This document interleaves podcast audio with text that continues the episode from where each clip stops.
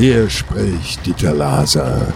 Ihr hört Deep Red Radio.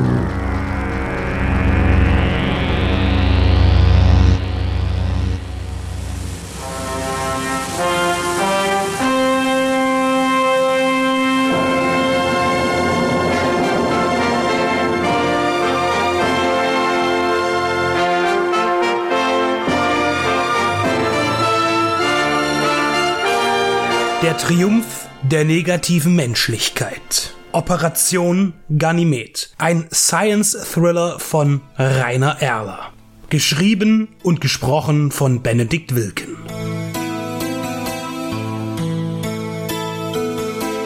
Zweites Kapitel. Der Film Operation Ganymed. Dieses Kapitel ist in fünf Akte eingeteilt. Inhalt, die Analyse, die Dreharbeiten, technische Umsetzung und zuletzt Wirkung und Resonanz. Erster Akt. Handlung. Ein Mann tritt vor die Kamera. Er hat schlechte Nachrichten zu berichten. Soeben sah man noch den erfolgreichen Start einer Trägerrakete und das Abzeichen der Friedensmission Operation Ganymed. Um die politischen Aggressionen des Kalten Krieges zwischen den Großmächten zu entspannen, entsandte man Ende der 1980er Jahre ein internationales Forschungsteam zum Jupitermond Ganymed. Auf dem Trabanten vermutet man Lebensformen und deren Entdeckung wäre ein Erfolg, der die strittige Welt einen könnte. So ist der Plan. Der Nachrichtensprecher erklärt in neutraler und emotionsfreier Manier, dass die Mission fehlgeschlagen ist.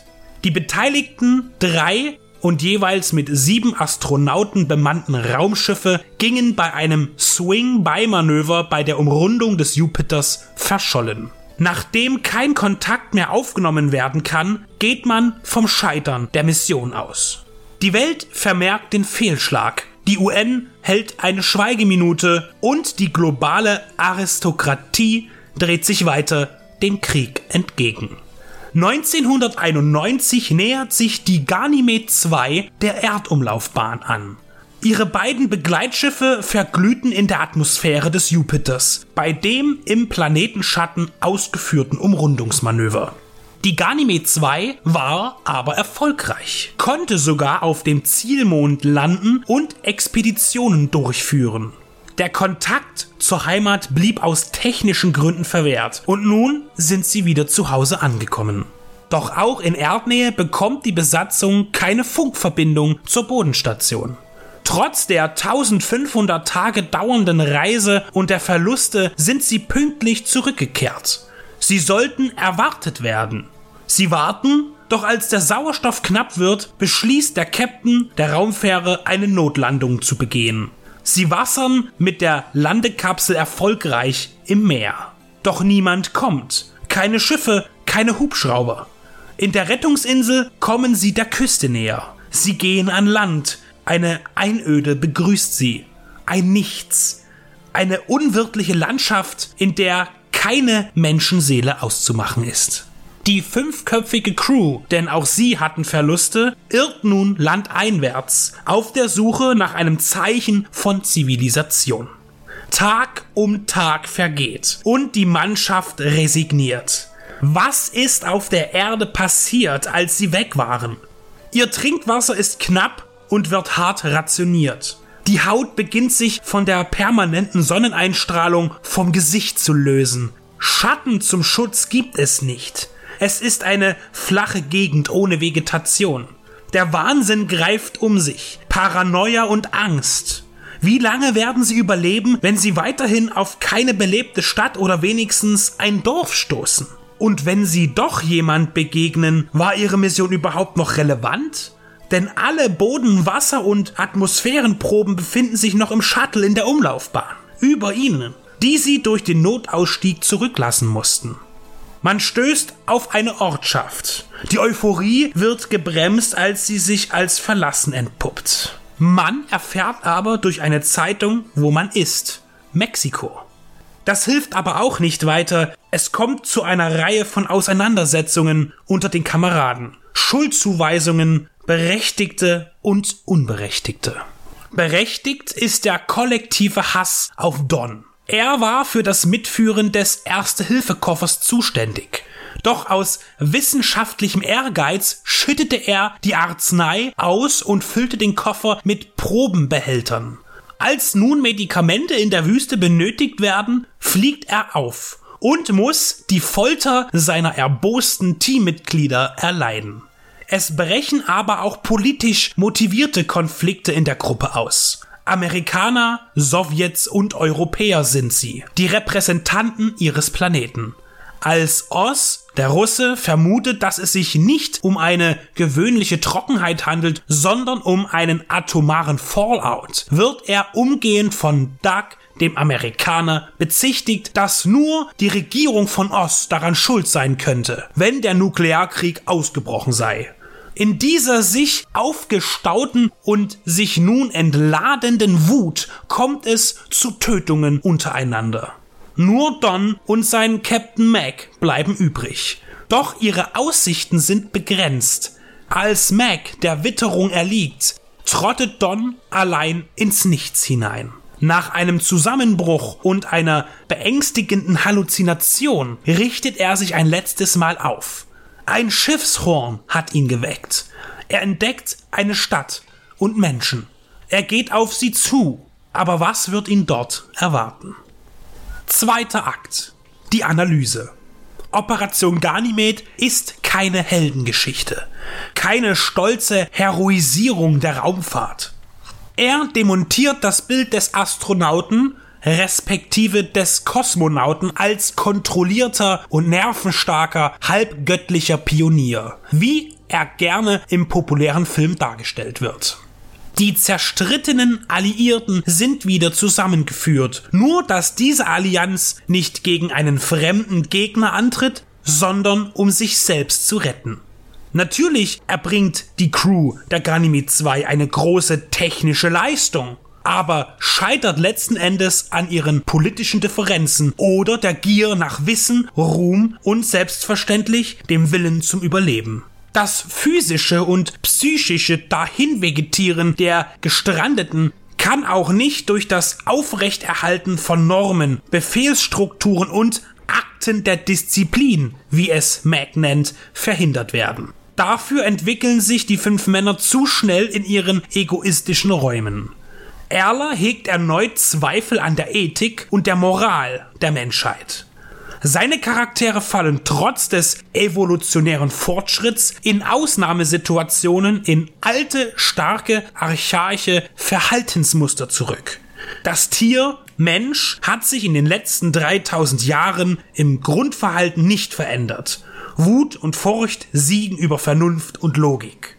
Wenn ich den anderen totschlage, dann brauche ich keine Angst mehr vor ihm zu haben, erklärt Erler bei Durzak.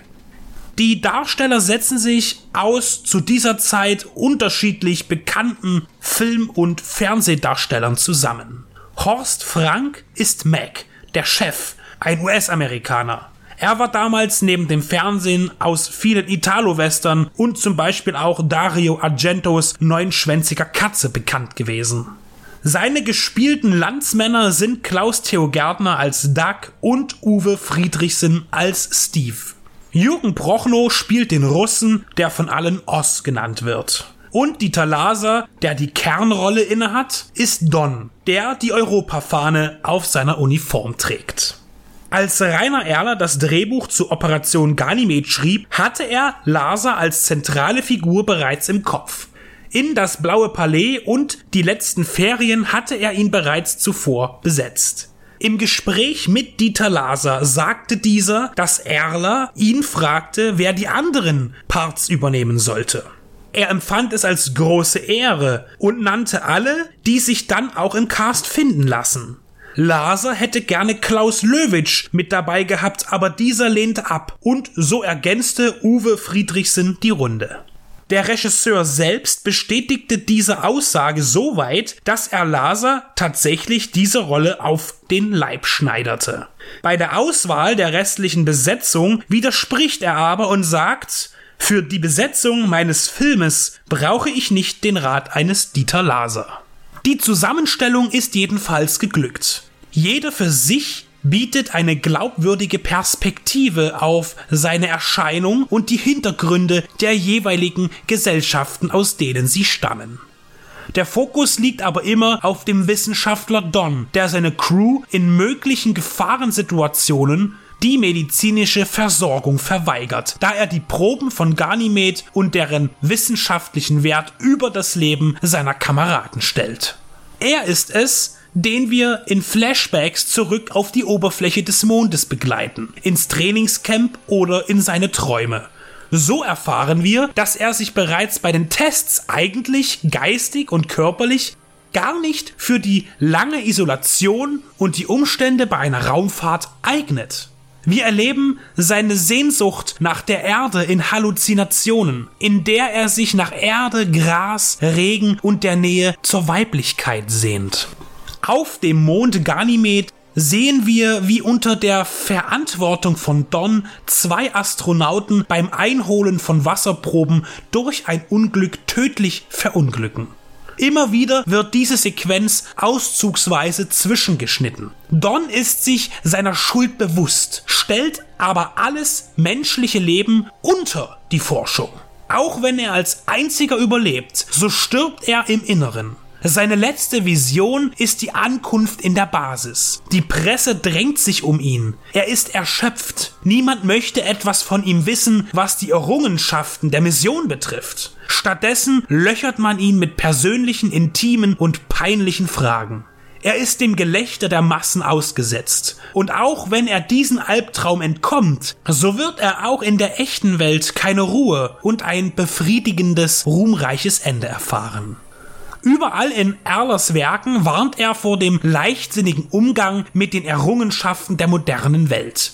Operation Ganymed liegt nah an der Realität. Die Entfernung zum Jupiter ist durch menschliches Gerät noch nicht annähernd in einem Lebenszyklus, geschweige denn in wenigen Jahren, im Film sind es vier Jahre und drei Monate, erreichbar. Aber mit dem gezeigten Shuttle bleibt man mit dem Design bei dem, was heute umsetzbar wäre. Ein Raumschiff ohne Komfort. Der alten russischen Raumstation Mir ähnlicher als der USS Enterprise bei Gene Roddenberry. Hier verdeutlicht sich optisch Erlers Bezug zum Realismus, den er immer anstrebt, auch inhaltlich. Er macht keine Science Fiction, er erweitert Science Facts. Das zeigt sich auch in der Wahl des Handlungsortes im All. Jupiter ist der größte Planet in unserem Sonnensystem. Wenn sich er und die Erde in ihren jeweiligen Umlaufbahnen am nächsten stehen, so beträgt der Abstand circa 588 Millionen Kilometer. Um ihn tummeln sich 67 Monde. Der letzte wurde 2011 entdeckt. Die vier größten werden als galiläische Monde bezeichnet, benannt nach dem italienischen Gelehrten und Himmelsforscher Galileo Galilei, der sie als erster in seinen Aufzeichnungen vermerkte. Io, Europa, Callisto und Ganymed, der der größte von all ihnen ist. Der Begriff Ganymed kommt aus dem Altgriechischen und bedeutet der Glanzfrohe. Ihn umgibt ein starkes Magnetfeld und Raumforscher vermuten, dass in der dortigen Atmosphäre Leben existieren kann. Diese wissenschaftliche Theorie, die Möglichkeit des Lebens, war der Grund für Erlers Entscheidung für diesen Mond. Die Geschichte und die Menschen sind das Wichtigste in Operation Ganymed. Das technische Spektakel ist nur Kundenfang, Unterhaltung. Es soll das erste Interesse wecken, sagt Erler. Operation Ganymed kann zweifelsfrei zu den effektlastigsten Werken seiner Karriere bestimmt werden. Dennoch bleibt er äußerlich wenig spektakulär. Kameramann Wolfgang Grashoff, mit dem Rainer Erler oft zusammenarbeitete, verzichtet auf ausgefeilte Fahrten und Schwenks oder überoriginelle Blickwinkel. Seine Sicht ist abgespeckt, pragmatisch, nützlich. Man könnte fast das Wort nötig anschließen. Die Bilder selbst haben nicht die Aufgabe, kunstvoll zu sein. Sie sollen unverblümt aufzeigen, was passiert. Direkt und praktisch. Und nicht anders hätte es gepasst. Denn alle Ablenkung vom Wesentlichen scheint Erler ein Dorn im Auge zu sein. Befremdlich zu all dem steht der Score von Eugen Thomas. Er komponierte eine Hymne, ein prägnantes Thema, nicht dezent, sondern posaunenhaft aufdringlich. Gleich zur Titeleinblendung kommt das Stück zum Einsatz und ist dabei noch völlig unbelastet, wenn man den Film noch nicht kennt. Danach wird es immer wieder mal eingespielt, auch an Stellen, wo es harmonisch überhaupt nicht passt. Beispielsweise, wenn Mac allein in der Wüste auf Erkundung geht. Gezeichnet von Sonne, Hitze und Wahnsinn. Ein tragischer Moment in unendlich scheinender Orientierungslosigkeit. Und dazu erschallt die fröhliche orchestrale Ruhmesmelodie. Eine eigenartige Montage. Es gibt auch keine weitere Begleitmusik. Dieses Thema ist ein wiederkehrendes Element. Sonst bleibt der Film musikalisch unkommentiert. Rainer Erler ist einmal mehr der Lehrmeister für die Zukunft. Mit einem erhobenen, sympathischen, fast väterlichen Zeigefinger warnt er uns. Der Mensch ist nicht dazu geschaffen, die Gewalten, die er entwickelt, zu beherrschen. Denn was er erschafft, ist so mächtig und gefährlich, dass es von jemandem kontrolliert werden müsste, der in der Hektik der Bedrohung und Gefahr ohne Angst und Emotion über den Einsatz dieser Macht entscheidet. Dritter Akt. Die Dreharbeiten. Operation Ganymed wurde von Rainer Erler geschrieben, inszeniert und produziert für seine Firma Pentagramma Film in Zusammenarbeit mit dem zweiten deutschen Fernsehen, dem ZDF. Rainer Erler ist ein konsequenter und schneller Regisseur. Er gab an, dass das ZDF ein verlässlicher Partner gewesen sei und dass ihm niemand hereingeredet habe. Grashoff formuliert es folgendermaßen. Da gab es eigentlich keine Probleme. Wir hatten einen sehr guten Redakteur. Auch der Intendant hat sich einmal gegen Bedenkenträger durchgesetzt. Man muss bedenken, dass 1968 die miefige BRD-Spießigkeit weggefegt wurde. Wir lebten in einer offenen, kreativen Gesellschaft. Jeder konnte mehr oder weniger machen, was er wollte. Davon kann man heute nur träumen. Es waren tolle Zeiten und wir haben es gelebt und daran mitgewirkt. Erler überzog keine Budgets oder Drehzeiträume. Dem ging immer eine akribische Planung voraus. Grashoff erinnert sich daran, dass sein Regisseur im Vorfeld monatelang alles erdacht, geschrieben und korrigiert hat. Drehpläne und Bücher. Am Set ist es immer irgendwann mal stressig und dann etwas am Konzept zu ändern wäre fatal für den Rest der Produktion. In speziellen Fällen wurde auch mal improvisiert, aber sonst behielt Erler seinen roten Faden im Auge. Er versenkte auch keine Zeit in ausgedehnten Proben. Meistens gab es gar keine. Er kannte seine ausgewählten Darsteller und setzte auch voraus, dass diese gut vorbereitet sind und ihre Texte und Figuren verinnerlicht haben. Er verwendet nach Möglichkeit immer den ersten Take. Bei ihm ist die Konzentration am höchsten und das Spiel ist echt. Auch mit seinem Kameramann hielt es Erler genauso. Grashoff sagt, über das fertige Drehbuch haben wir vorher zwei Stunden geredet und dann nie wieder. Keine Regiesitzung, nada. Man kannte sich. Im speziellen Fall von Ganymed sollte es Probleme mit den fünf Hauptdarstellern geben. Jeder wollte sich gerne durchsetzen, was schlecht für den Regisseur ist. Erler hatte bereits feste Vorstellungen vom Endprodukt. Sein Film war im Kopf fertig, doch die Schauspieler sahen nur ihre jeweiligen Teile. Sie forderten Mitspracherecht, was Zeit fraß. Und Zeit ist bei einem Filmdreh immer knapp. Jede Minute war verplant und jede Mark einkalkuliert. Rainer Erler bringt es mit folgendem Zitat auf den Punkt.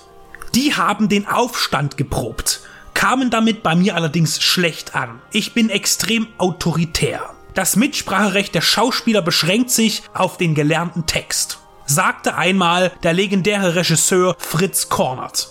Das ist im Prinzip auch meine Meinung. Ich gebe meine Anweisungen nach einem minutiös geplanten Konzept und fordere Befolgung, ohne weitere Diskussion. Kapitäne und Regisseure sind Master Next God.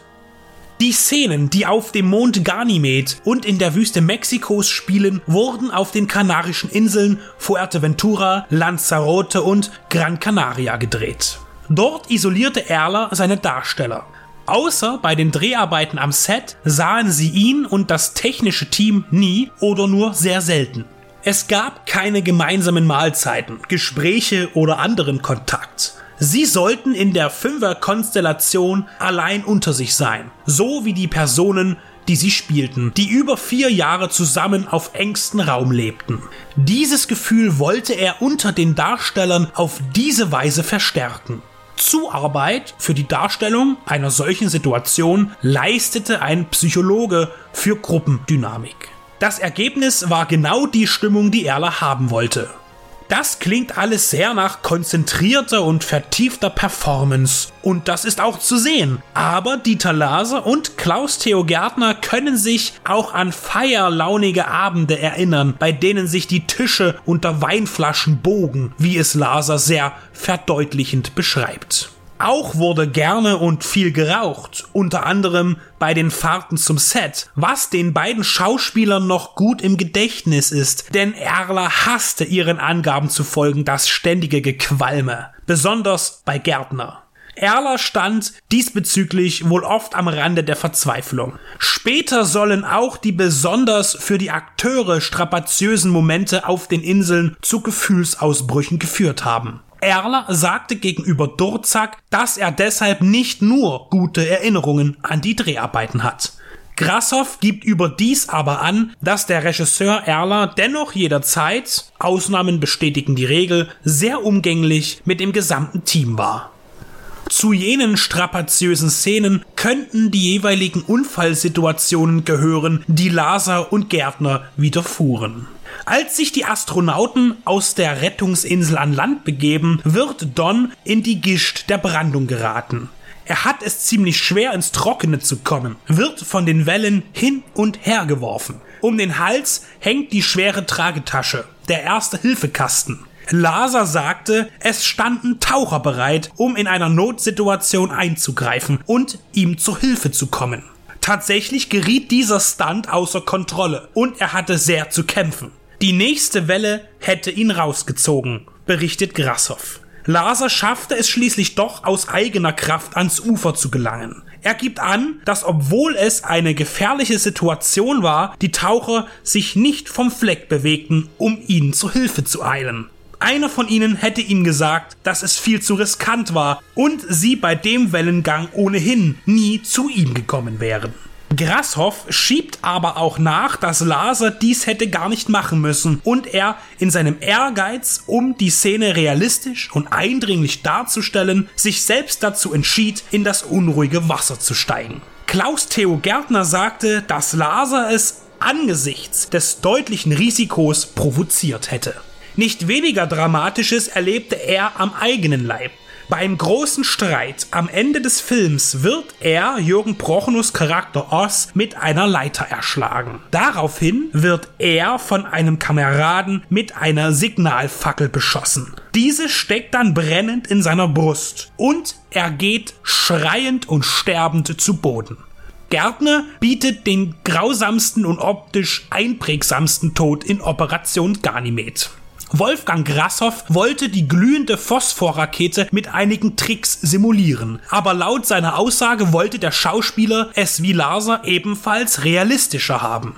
Gärtner erklärte im Gespräch, dass man ihm die Phosphorfackel montiert auf eine Asbestplatte an seinem Kostüm anheftete und entzündete. Als er zu Boden geht, spritzt ihm dann der ganze heiße Phosphor ins Gesicht. Das war schmerzhaft, hinterließ aber keine lebensbedrohlichen Verletzungen, nur leichte Verbrennungen. Hinzu kam, dass ihm noch die mit Steinen gefüllte Tragetasche von Dieter Laser, als dieser sich über ihn beugt, direkt aufs Antlitz fiel, was zusätzlich für ein blaues Auge sorgte. Neben Rainer Erler fungierte in Operation Ganymed für die Pentagramma Film Renate Erler als Produzentin. Für das ZDF in dieser Funktion wird Helmut Rasp genannt. Er arbeitete mehrfach mit Rainer Erler zusammen. Für das Production Design zeichnen sich Michael Pilz und Arturo Mester verantwortlich. Während ersterer viel beim deutschen Fernsehen wirkte, unter anderem an der Tatortreihe, so ist die Karriere von Mester überschaubar. Zwei Filme sind es insgesamt, beides waren Projekte von Rainer Erler. Die Kostüme stammen von Stasi Kurz, am Schnitt arbeitete Hilva von Boro, die auch öfter für Erler editierte. Sie bearbeitete im Übrigen auch die zwei extra für und in Deutschland produzierten Folgen von Monty Pythons Flying Circus von 1972. Als Assistent für Rainer Erler hinter der Kamera diente Rainer Theumer. Aus dessen Vita stechen die Arbeiten Shocking Asia und Asia Perversa von Genre- und Trash-Regisseur Rolf Olsen heraus. Rainer Erler drehte gerne immer wieder mit ihm bekannten Spezialisten, da es die Kommunikation vereinfachte, da man sich bereits kennt und weiß, wie man tickt und dies für einen reibungslosen Ablauf sorgt. Vierter Akt. Technische Umsetzung der Spezialeffekte. Der Kundenfang, wie Rainer Erler die Spezialeffekte gerne bezeichnet, ist in Operation Ganymed filmisch relevant. Auch eine interessante und lehrreiche Geschichte muss in ein glaubwürdiges Umfeld integriert werden. Zwei große Effektszenarien gibt es in diesem Film. Im Raumschiff und auf dem Mond. Gleich am Anfang nimmt die Ankunft in der Erdumlaufbahn der Ganymed 2 viel Zeit für sich ein. Die Insassen bewegen sich in den Shuttles in Schwerelosigkeit. Was heute mit unterstützenden CGI im modernen Kino bei Avatar, Life oder Gravity schon nicht einfach ist, war es 1977 erst recht nicht. Im Labor, ein röhrenartiger Raum, sitzt jemand in einem Stuhl an einer Konsole und vor ihm geht ein Kollege die Wand hoch, steht dann umgekehrt mit dem Kopf abwärts von der Decke. Ähnlich hat man es bereits 1968 in Stanley Kubricks 2001 A Space Odyssey gesehen. Für Erlers Produktion stellte man im Atelier Riedel im bayerischen Straßlach Dingharting diese Laborröhre auf. Innen war eine verborgene Schiene verbaut, an der die Schauspieler in Korsetts an dünnen Drähten bewegt werden konnten, so dass es aussah, als würden sie durch die Luft schweben. Entsprechende Bewegungen wurden dann gemimt. Die Röhre war drehbar und nur die Kamera war befestigt. Der Mensch geht auf der Stelle, während sich die kreisrunde Kulisse bewegt. Des Weiteren wurde die Schwerelosigkeit durch spezielle Kameras simuliert. Beispielsweise als Don das Medical Case entleert und die Kompressen, Spritzen und Tabletten in den Raum schweben, drehte man dies in Zeitlupe mit einer 16 mm NASA-Kamera bei bis zu 1000 Bildern pro Sekunde. Was heute nach 40 Jahren wie eine normale Slow Motion aussieht, hatte damals eine viel aufregendere Wirkung bei einem Publikum, das noch nicht mit Special Effects übersättigt war. Auch auf dem Ganymed-Mond werden Schwerkraftverhältnisse in etwa wie auf dem Erdenmond gezeigt. Hier kam es ganz auf die schauspielerischen Fähigkeiten des darstellenden Personals an. Schwerelosigkeit ist etwas, das man in der Schauspielschule oder am Theater lernt. Das Shuttle-Set war sehr eng. Wolfgang Grassoff drehte mit einer Ari-Handkamera, was ihm Bewegungsfreiheit gab und schnelle Perspektivwechsel ermöglichte. Auch für zusätzliche Scheinwerfer war kein Platz. Gedreht wurde mit dem vorhandenen Licht unter Verwendung lichtempfindlicher Objektive. Das erschwerte besonders dem Fokuspuller die Arbeit, der die Schärfe einzustellen hat. Die Kamera führte Grashoff mit ruhiger Hand, gewackelt wurde nur, um Erschütterungen vorzutäuschen. All das in Symbiose führte zu einem hervorragenden Ergebnis, das auch heute noch überzeugt, ganz ohne den Einsatz digitaler Zuarbeit. Bei den Ganymed-Mondsequenzen wurde vor allem der Hintergrund bearbeitet da ein Erdenhimmel für den Jupiter natürlich nicht authentisch wirkt. Grashoff drehte die Aufnahmen auf 16 mm Umkehrfilm. Die entstehenden Bilder weisen nach der Entwicklung die Farben in natürlicher Stärke auf. So konnte er ein sattes Himmelblau erzeugen. Dieses Blau wurde dann in der Postproduktion mittels der damals rudimentären Videotechnik, wie er bemerkt, weggestanzt und durch einen dunklen rotbraunen Himmel ersetzt. Ein Farbkontrast, der nicht künstlich erzeugt werden musste, ist der grüne See, aus dem die Astronauten Proben entnehmen. Dieses Phänomen ist rein natürlich und auf Lanzarote immer noch ein beliebtes Touristenziel, der Lago Verde. Der dramatische Absturz zweier Crewmitglieder, auf den Don immer wieder in seinen Flashbacks zurücksieht, wurde von Stuntman im Studio vor Bluescreen realisiert. Die Hintergründe sind real abgefilmt worden. Das Eintauchen der beiden Männer in den See wiederum wurde mit Puppen verwirklicht, die in eine Badewanne mit grün gefärbtem Wasser geworfen wurden, aufgenommen in Highspeed und als Zeitlupe wiedergegeben.